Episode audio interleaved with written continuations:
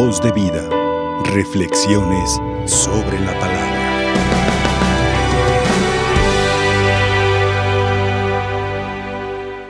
Nuestro Señor Jesucristo nunca hizo una declaración abierta de cómo era el cielo o cómo es el cielo o cómo es el lugar de castigo, pero sí hizo algunas metáforas, algunas parábolas. Hoy este Evangelio nos da una mirada a lo que es el cielo y lo que es el lugar de castigo. Comienza el evangelista San Lucas diciendo, en aquel tiempo Jesús dijo a los fariseos, ya sabemos nosotros quiénes eran los fariseos, cuáles eran las actitudes de los fariseos. Y, y, que constantemente era un grupo con el cual Jesús los cuestionaba, ellos le hacían preguntas capciosas, ellos iban a donde estaba Jesús para ver qué decía, para ver en qué se equivocaba o si se equivocaba para condenarlo a muerte o apedrearlo o etcétera. Bueno, y Jesús comienza hoy a narrar a los fariseos este pasaje, un rico y un pobre. Este pasaje que conocemos tradicionalmente como el rico Epulón. No lo dice el Evangelio, la palabra Epulón, pero Epulón viene de, del latín que significa eh, rico o que tiene riqueza. Y entonces eh, Jesús empieza a hablar de una narración, un rico y un pobre. Dice, y había un rico y ese rico, eh, dice, tenía a su mesa siempre banquetes, vivía bien, comía bien, bebía bien. Dice, y a la puerta de su casa estaba un pobre. Tenía dos características eh, estaba enfermo y tenía hambre. Dos necesidades y estaba a la puerta de, del rico. Señala el evangelista, hasta había un perrito o perritos que se acercaban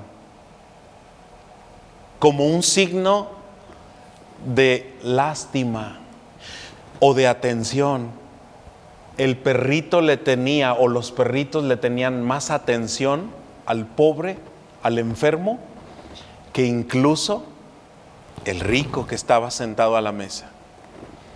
No sé si ustedes han visto esta imagen, pero ah, en nuestras ciudades, a veces en algunas zonas en particular, algún indigente acompañado de un perrito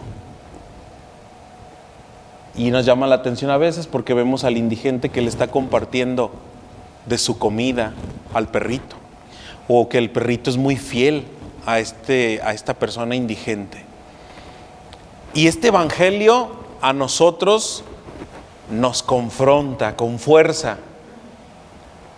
Porque el problema, porque viene entonces después la muerte de ambos, y este este personaje enfermo, Lázaro, enfermo y pobre, está en el seno de Abraham. El seno de Abraham es el lugar, para nosotros hablamos ya en este lenguaje, es el cielo, es el lugar de los justos. Y dice el evangelista, se murió el rico y lo enterraron. Y después dice que el rico está levantando la mirada y le dice, Padre Abraham, mándame que Lázaro moje su dedo y moje mi lengua porque estas llamas, dice el Evangelio, estas llamas me atormentan. Este Evangelio nos muestra que la maldad no está en las riquezas sino que la maldad puede estar en el no compartir o está en el no compartir, en el no ser generosos. El que aunque vemos la necesidad, a veces cerramos nuestros ojos. Y aún a veces cuando podemos ayudar, cuando podemos extender la mano, ya nosotros, sobre todo se ve más en, en las grandes ciudades, nosotros nos hacemos un esquema y decimos, eh, no, niños no porque esto, jóvenes no porque el otro. Este señor todavía se ve joven, no le doy, eh, no lo ayudo. Este se ve que está bien, ¿por qué no trabaja? Y hacemos nuestro esquema nosotros. Y ponemos en un esquema. Me llamaba mucho la atención en una comunidad parroquial que siempre eh, han de saber ustedes que siempre en las parroquias, todos los días, tenemos personas que van a pedir. Migrantes, indigentes, eh, personas eh, para el camión, para irse a otro lado. Me imagino que también en muchas casas de ustedes. Pero en las parroquias es muy constante. Y me llamaba a mí mucho la atención en una parroquia que seguido me encontraba yo en la calle, observaba yo a las personas y estaban diciendo, mira, allí vive el Padre, ve ahí. Mira, ahí, este, ahí en la iglesia está Caritas, ve allí. Y me llamaba mucho la atención porque hemos institucionalizado la caridad tenemos que pasar ciertos, filtros para ayudar al que necesita. Y yo le decía en ese entonces a los feligreses, ¿por qué en lugar de decir, allí está Caritas, allí está la iglesia, allí está el Padre, ¿por qué no le dices, ¿qué te falta? ¿Quieres comer? ¿Quieres desayunar? ¿Quieres una, botella de agua, un vaso con agua? En lugar de decir, ah, mira, ya estamos organizados, ve allá. El Señor hoy nos hace una invitación a cada uno de nosotros. Es un evangelio muy fuerte. Pareciera un cuentito, una narración que hace Jesús, pero es un evangelio muy fuerte porque el evangelista nos está dejando entrever que un perro le tenía más compasión al hermano que está necesitado a un ser humano, a un semejante.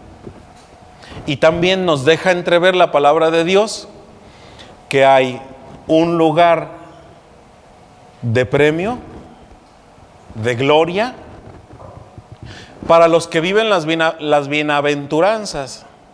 Dichosos los que ahora sufren y lloran porque serán consolados, etcétera. Las conocemos las bienaventuranzas. Pero que también existe un lugar para no llamarle de castigo, o un lugar donde no está Dios.